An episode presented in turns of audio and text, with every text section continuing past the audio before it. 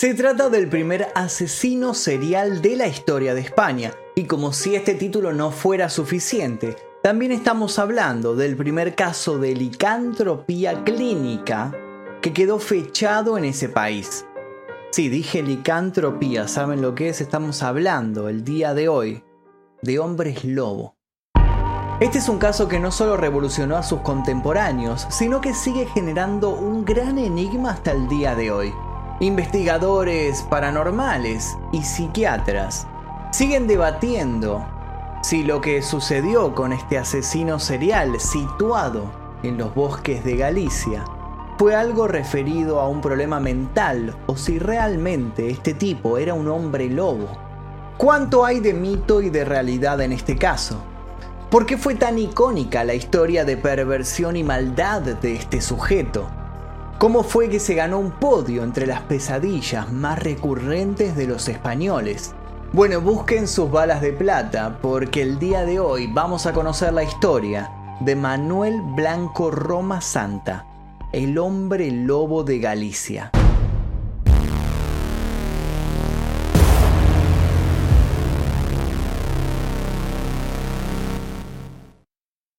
Quiero creer que al día de hoy todos conocemos la historia del hombre del saco o del viejo de la bolsa. Se trata de un personaje del folclore infantil prehispánico. La leyenda más o menos siempre dice lo mismo, es un hombre que vaga por las calles de noche llevándose a los niños desobedientes, a los niños que se encuentran fuera de su casa, a los niños que no hacen la tarea, los atrapa y los guarda dentro de su saco, de su bolsa, y se los lleva vaya a saber uno a dónde. Bueno, la historia del hombre de la bolsa tiene su correlato en varios asesinos seriales de niños que quedaron grabados para siempre en archivos policiales.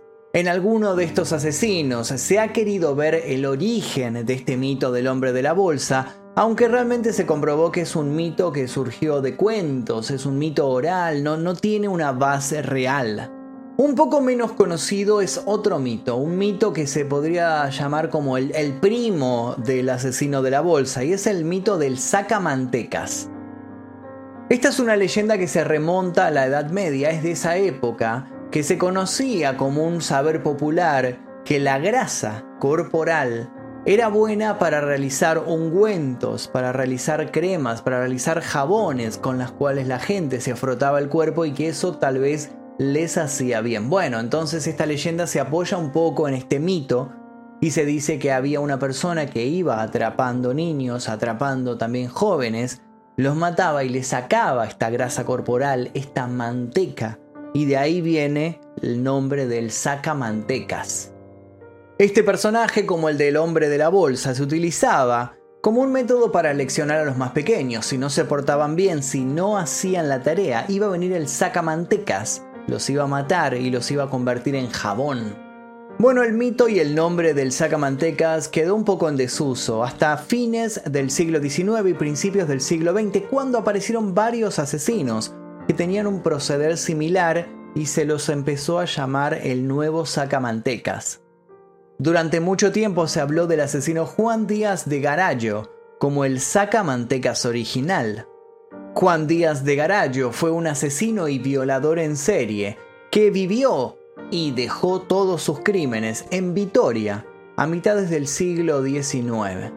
Luego se le adjudicó este nombre del sacamantecas a Francisco Leona Romero, nacido en 1835, quien fue acusado de haber matado al niño de 7 años Bernardo González Parra, para destriparlo y utilizar sus vísceras como un ungüento curativo y pasárselo por todo su cuerpo.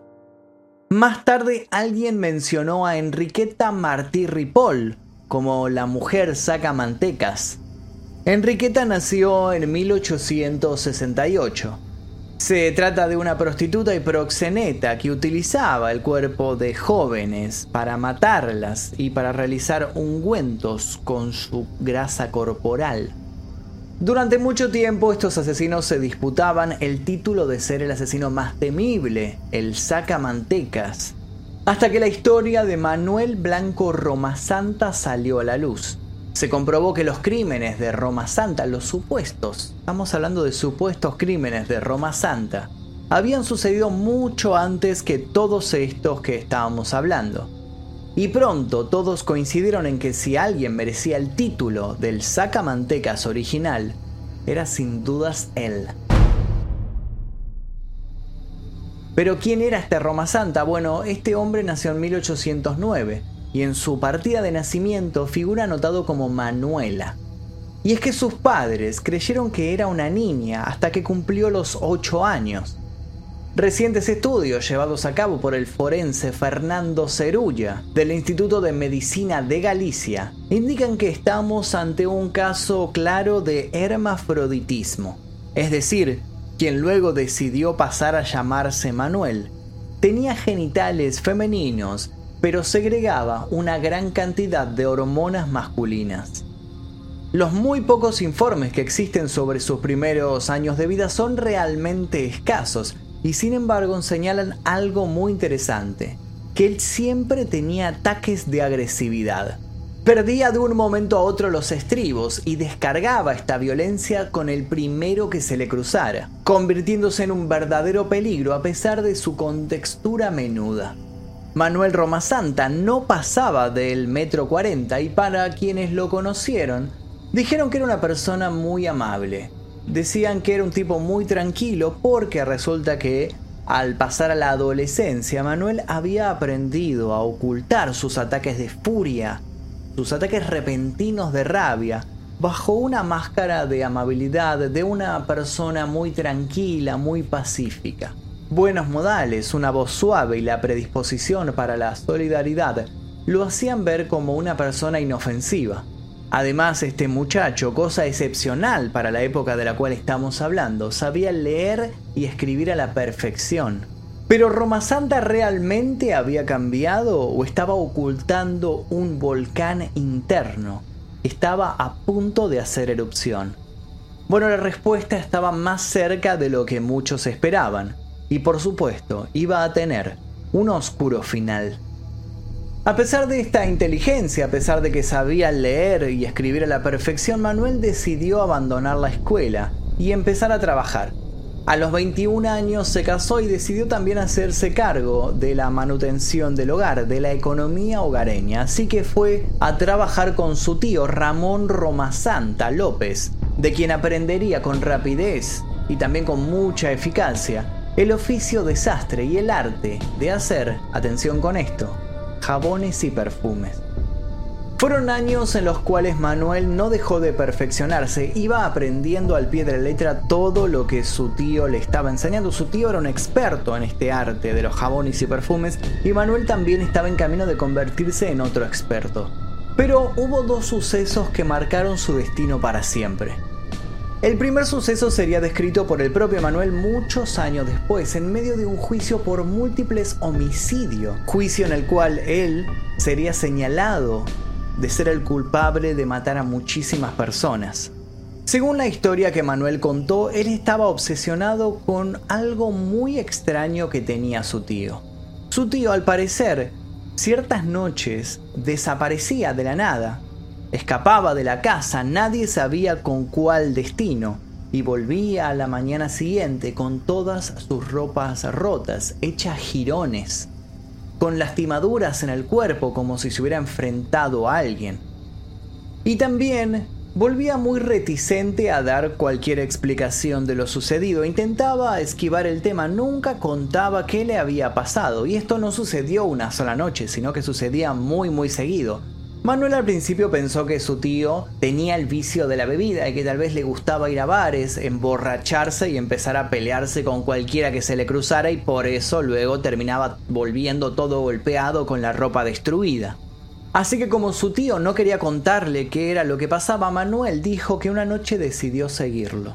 Quiso saber cuál era su secreto, qué era lo que ocultaba, lo siguió y para su sorpresa su tío no se dirigió a la zona de bares del pueblo, sino que se metió en medio del espeso bosque. Una vez en el bosque Manuel lo siguió con cautela, intentando no hacer ningún ruido, y observó cómo su tío se metía dentro de una cueva. Manuel entonces se escondió detrás de unos arbustos, esperando a que su tío saliera de la cueva. Tal vez esa cueva era el famoso misterio, tal vez algo sucedía ahí dentro, quería saber qué era lo que pasaba. Pero para su sorpresa su tío nunca salió. El que sí salió fue un inmenso lobo, un lobo mucho más grande que los lobos que él acostumbraba a ver por los alrededores. Este lobo salió rápidamente de la cueva y se perdió en la espesura del bosque aullando. Manuel entonces quedó muy confundido. ¿Dónde se encontraba su tío Ramón? ¿Por qué se había metido en una cueva y luego había aparecido un lobo? Este misterio que empezó a darle vueltas en la cabeza lo volvió mucho más taciturno, le cambió la actitud que él tenía, solidaria, positiva, alegre, y volvió a ser, se podría decir, el verdadero Manuel.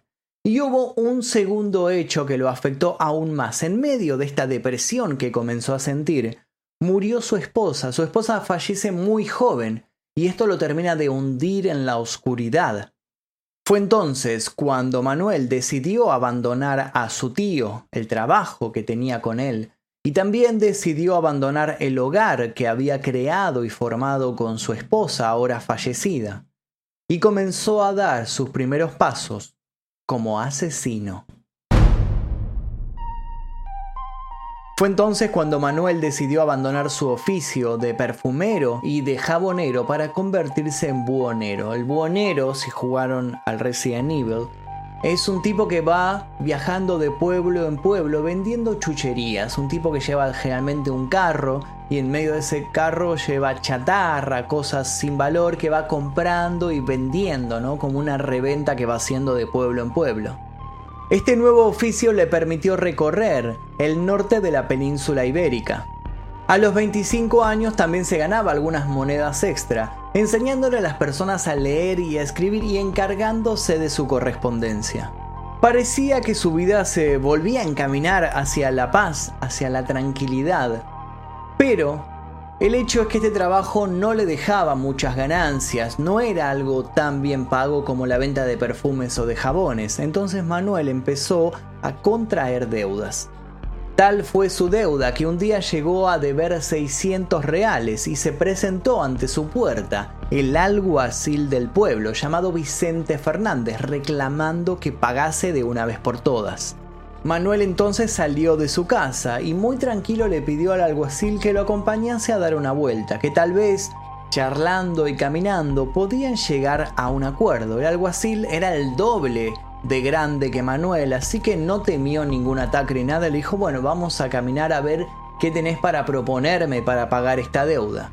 La cuestión es que hay muchos testigos que los vieron salir juntos de la casa de Manuel, pero el alguacil Vicente Fernández nunca más regresó al pueblo. Manuel, así como si nada, siguió viviendo en su casa en ese poblado, hasta que tiempo después encontraron los restos del alguacil en una ciudad cercana. Había sido descuartizado.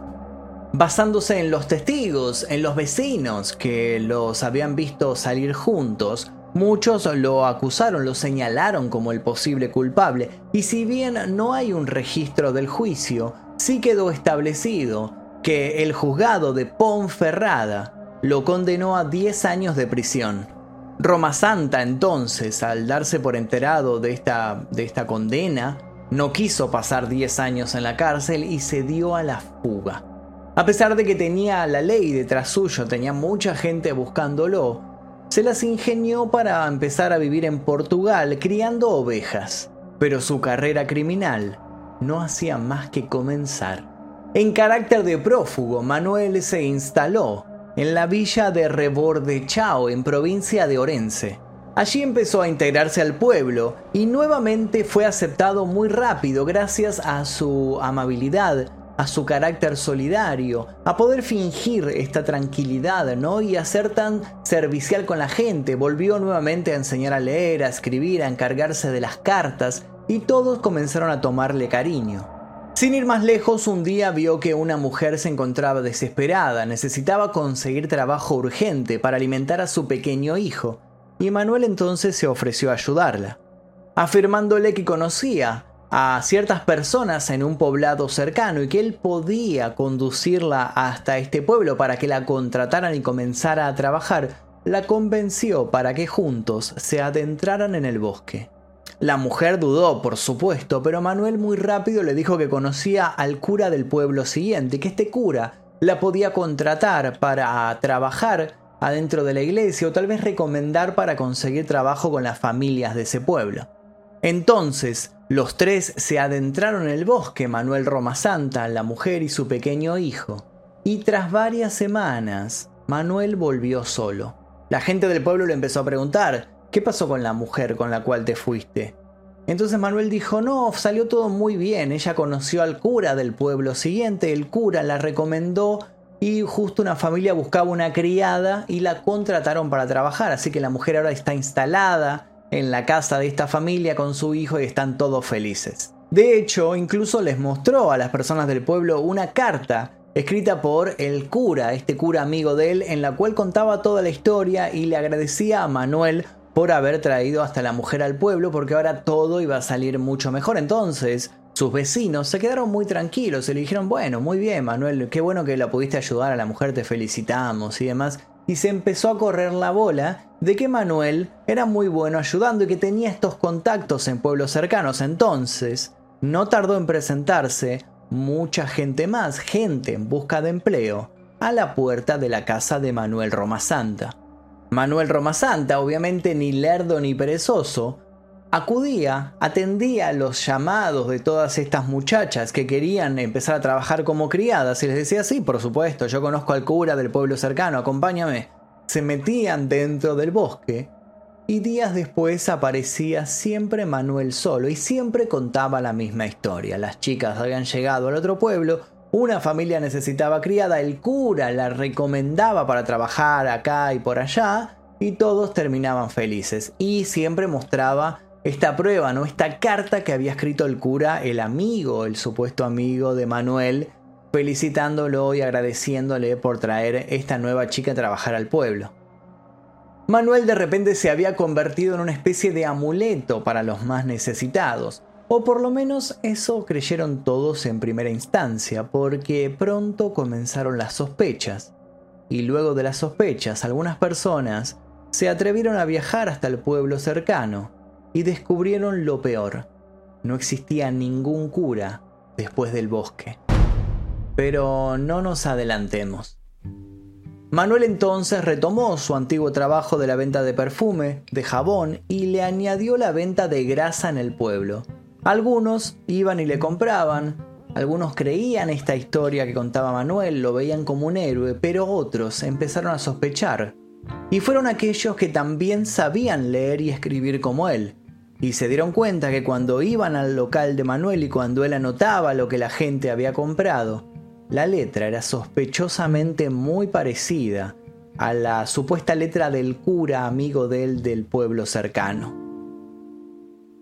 Entonces los rumores empezaron a correr y la gente comenzó a mirarlo de manera diferente. Algunos incluso se persignaban cuando veían a Manuel pasar. Muchos empezaron a hablar de algo que sucedía en su local. Algunos sostenían estos jabones y que esta grasa que Manuel vendía provenía de las muchachas y de los niños con los cuales él se internaba en el bosque. Entonces Manuel comenzó a escuchar estos rumores y se empezó a dar cuenta que todos lo estaban mirando diferente y entonces notó que era momento de huir una vez más. Ya había logrado huir del pueblo anterior, había comenzado una nueva vida. ¿Por qué iba a ser tan difícil comenzar una tercera vida, reinventarse por tercera vez? Fue así como Manuel se trasladó a un pueblo cercano y dejó de vender jabones, grasa y perfumes. Dejó de enseñar a leer y a escribir y retomó un viejo oficio que su tío le había enseñado se convirtió una vez más en sastre. Le empezó a ir muy bien, vendía muy buena ropa, la ropa era linda, a la gente le gustaba, su negocio estaba creciendo, hasta que alguien un día reconoció una prenda que él tenía exhibida en su local. Decía que esta prenda pertenecía a una de las muchachas que había ido a llamar a su puerta, que había pedido su ayuda y con la cual él se había internado en el bosque en busca de este supuesto amigo suyo del cura. sin una coartada que le permitiera explicar por qué tenía la ropa de esta chica, y con el pariente, con los parientes de esta chica golpeando su puerta, buscando una explicación, diciéndole por qué tenía este vestido que pertenecía a esta chica que era de su familia. Manuel decidió escapar una vez más, solo que esta vez no le sería tan fácil. Manuel Romasanta entonces abandonó Portugal y recorrió Lugo e incluso Toledo. Aunque se mantenía siempre en movimiento, tras de sí dejaba una señal difícil de ignorar. Muchachas y niños jóvenes e incluso animales domésticos aparecían muertos por donde él pasaba. La descripción de Manuel empezó a correr de boca en boca, la leyenda empezó a perseguirlo, y entonces todos comenzaron a darle caza, todos querían atrapar a Manuel Romasanta. Y esto finalmente sucedió el 2 de julio de 1852, cuando la policía logró apresarlo y trasladarlo hasta Ayariz para ser juzgado. Atrapado por la policía, Manuel Romasanta entonces decidió confesar hasta ese momento se lo acusaba de 15 muertes. Él muy, muy ofendido dijo, no, no, no, yo no maté a 15 personas. Yo solamente maté a 9, pero no, no maté a estas personas por el simple arte de matar, porque quería hacerlo. Lo maté porque algo me aquejaba, porque algo me obligó a quitarle la vida a estas muchachas. Manuel Romasanta dijo entonces que en las noches de luna llena y tal como le sucedía a su tío Pedro Romasanta, él se convertía en hombre lobo. Manuel entonces comenzó a narrar su leyenda. Dijo, dijo que una noche que iba caminando por la montaña de Couso, él comenzó a sentirse raros, cayó al suelo y comenzó a convulsionar. Cuando terminaron estos temblores, notó que se había convertido en un gigantesco lobo, pero no se encontraba solo. Al lado de él había dos lobos más. Dijo que junto a estos dos lobos estuvieron recorriendo durante cinco días el bosque cazando animales pequeños, atacando a estas muchachas que se adentraban por ahí, y que una vez que finalizó esta cacería, tras cinco días y cinco noches convertidos en bestias, los tres volvieron a su forma humana. Él incluso se acordaba de los nombres de los otros hombres lobo. Dijo que se llamaban uno Antonio y el otro Don Genaro y que ambos eran valencianos. Según su relato, se habían convertido en amigos y los tres habían salido a cazar juntos, doblegados por el hambre. La causa, entonces, fechada en 1852, se conoció en la época como causa número 1178, causa contra un hombre lobo de los juzgados de Alariz. Es una causa judicial que llegó a tener 2.000 páginas, entre las cuales se relata, por ejemplo, el momento en el cual el fiscal del caso le pidió a Manuel que para comprobar su historia se convirtiera en hombre lobo delante de toda la gente, pero Manuel dijo que no, que ya no podía hacerlo, que la maldición del hombre lobo duraba tan solo 13 años y hacía poco se había cumplido este periodo de tiempo. El caso de Manuel Romasanta entonces se convirtió en el primer juicio en el cual se trató a una persona considerando seriamente que podía convertirse en hombre lobo.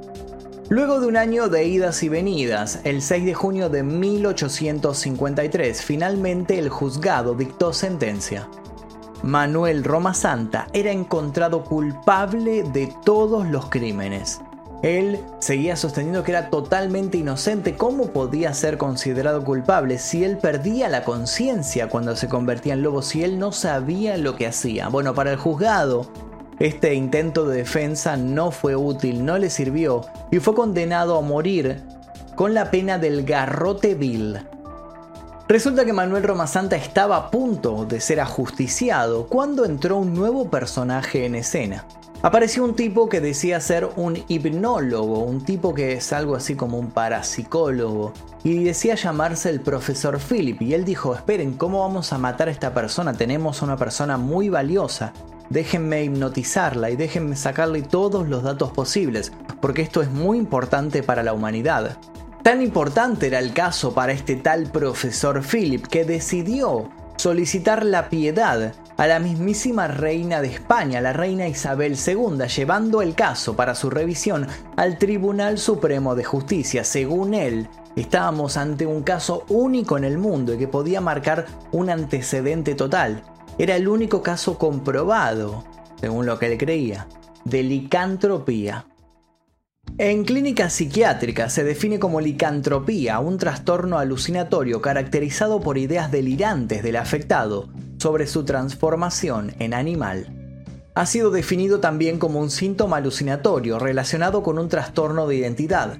Se trata de una manifestación rara, aunque muy llamativa, que se encuentra principalmente asociada a los cuadros psiquiátricos, del trastorno afectivo y en la esquizofrenia. Una interpretación psicodinámica de este tipo de delirio lo relaciona con el intento de proyectar en la figura de un animal los propios afectos reprimidos, especialmente aquellos de contenido agresivo o sexual. Tan solo entre 1520 y 1630 aparecieron alrededor de 30.000 casos de licantropía en Europa, y este episodio de histeria colectiva en torno a la figura del hombre lobo que azotaba a los europeos aparentemente estaba vinculado con la manía en torno a la brujería que creció en la misma época. Por aquellos tiempos no era nada raro que se acusara a supuestas brujas de convertirse en gatos o perros y acudir a reuniones los días sábado para invocar al demonio. Mientras tanto, a los hombres lobos se les acusó de transformarse con el aval de Satanás. Con excepción de Inglaterra, donde optaban por la horca, las otras naciones de Europa quemaban vivos a los hombres lobo y a las brujas condenadas. Aparentemente esta histeria colectiva por los hombres lobo que rodeaban los pueblos europeos se trató tal vez de una aparición de, de, perros salvajes, no eran lobos en realidad, sino que eran perros que vivían en los bosques, en las praderas, e iban cazando a las ovejas, al ganado para alimentarse. Este asunto no cesaría hasta que esta especie de perros salvajes fuera cazada y extinta en toda Europa. El hecho de que la mayoría de las confesiones de estos supuestos hombres lobo habrían sido conseguidas mediante tortura terminaron convirtiéndose en testimonios bastante poco fiables y contribuyendo un poco más al pánico del pueblo. Vale señalar que la licantropía no se refiere únicamente a la conversión de un humano en un hombre lobo, sino también puede ser en una infinita variedad de criaturas. La literatura médica habría descrito un total de 56 casos entre 1850 y 2012, pero en solo 12 de ellos el animal del delirio era un lobo. Pero bueno, ¿qué pasó con Manuel Robasanta? ¿Cómo terminó su historia? Bueno, para sorpresa total de Manuel y de su abogado, la reina Isabel dio lugar a este pedido del profesor Philip y cambió su condena de muerte por el garrote por el de cadena perpetua. Lo más misterioso de esto es que este personaje del profesor Philip, luego de conseguir que se le perdonara la vida a Manuel, desapareció por completo, como si hubiera perdido de repente las ganas de estudiar a este licántropo que tenía frente suyo. Nadie más supo del profesor Philip. Algunos dicen que finalmente Manuel Romasanta murió en la prisión de Ayariz a manos de los otros presos. Otros dicen que logró huir de la cárcel y refugiarse en los bosques que tanto conocía. Sin embargo, la versión oficial señala que murió de cáncer de estómago en 1863, encerrado en la cárcel de Ceuta.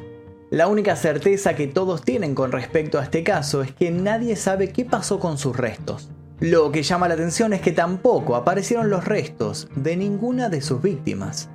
La leyenda del sacamantecas, del hombre de la bolsa o del licántropo español sigue reviviendo cada año, especialmente cuando algún pequeño deja de hacer la tarea o se porta mal en su casa. Es entonces cuando se vuelve a hablar de este personaje, personaje que muchos sostienen que solamente sale en las noches, y específicamente las noches que la luna llena brilla en todo su esplendor. Y hasta aquí la historia de Roma Santa, esta historia que tiene mucho de mito, mucho de leyenda popular, de, historia que se va pasando de boca en boca, pero no deja de ser interesante porque se comprobó que es real, que el juicio a Roma Santa existió, que Roma Santa existió, pero bueno, tiene todo este este contexto, ¿no? Esta historia detrás del hombre lobo, de la licantropía y demás. Quiero que me dejen aquí debajo un comentario contando si conocían esta historia, si habían escuchado sobre esto, si tienen algún dato más que aportar sobre Manuel Romasanta y también sugiriendo posibles casos para futuros videos en el canal. Le quiero agradecer a los miembros del clan Mephisto, que gracias a ellos podemos realizar estos videos que muchas veces son desmonetizados y ocultados en las recomendaciones por YouTube. Les recuerdo que tienen una versión completa de este video con fotos, con videos que no puedo poner acá por culpa de la censura de YouTube. Para los miembros del canal, si quieren ser miembros, tocan el botón que dice unirse aquí debajo, eligen la membresía número 2 Maestro Oscuro y luego van a la pestaña comunidad. Los que aparecen aquí al costado ya se unieron y es tu turno de unirte, ¿o no? Te dejo un par de recomendaciones aquí para que sigas haciendo maratón. Sin nada más que decir, me despido. Mi nombre es Magnum Mephisto. Nos veremos en el próximo video. Adiós.